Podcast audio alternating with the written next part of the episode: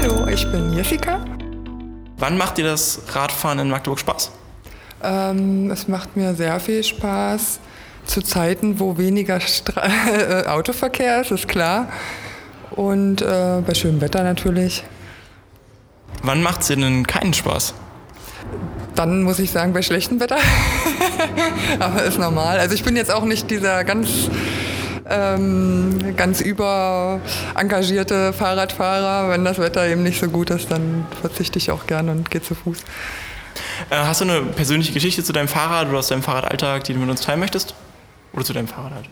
Also mein Fahrrad begleitet mich schon sehr lange.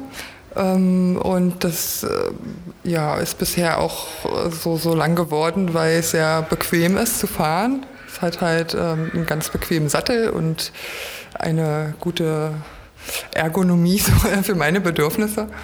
Und darum ist es immer noch mein Fahrrad.